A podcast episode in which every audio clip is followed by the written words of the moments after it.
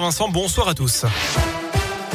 Et attention sur les rails avec trois mois de travaux entre le Puy-Brioude et Clermont-Ferrand.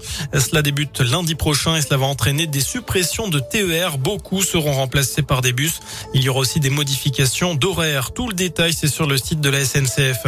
Jour de manif des retraités, ils réclament des augmentations de leurs pensions.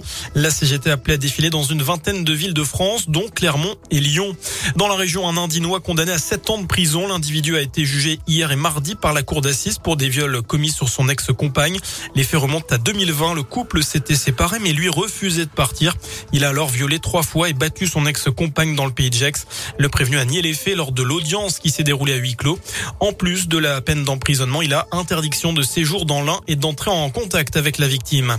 Macron a livré notre région à Amazon. Voilà ce que l'on pouvait lire ce matin sur une banderole XXL étendue au pied de la basilique de Fourvière à Lyon.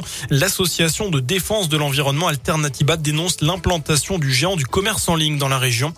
Entreprise responsable selon les militants de destruction d'emplois en plus d'entraîner des conséquences directes sur les terrains d'Auvergne-Rhône-Alpes où s'implantent les entrepôts.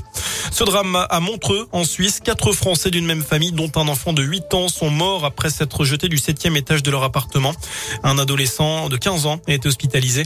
Les raisons de ce drame familial restent à éclaircir, mais selon les premiers éléments, il s'est produit alors que les gendarmes tentaient d'entrer dans l'appartement pour un problème de scolarisation d'un des enfants. Le coup dur pour Valérie Pécresse, la candidate LR à la présidentielle a été testée positive au Covid. Elle a précisé sur Twitter qu'elle poursuivait sa campagne à distance. La présidente de la région Île-de-France avait présenté ce matin un projet de réforme de la Constitution pour, je cite, rétablir l'ordre. Enfin, sept champions olympiques et paralympiques de Pékin décorés ce matin de la Légion d'honneur. C'est le cas notamment des patineurs Guillaume Cizeron et Gabriela Papadakis. Le biathlète Quentin Fillon-Maillet a également reçu cette distinction. Voilà pour l'essentiel de l'actualité. Merci beaucoup Sébastien. Prochain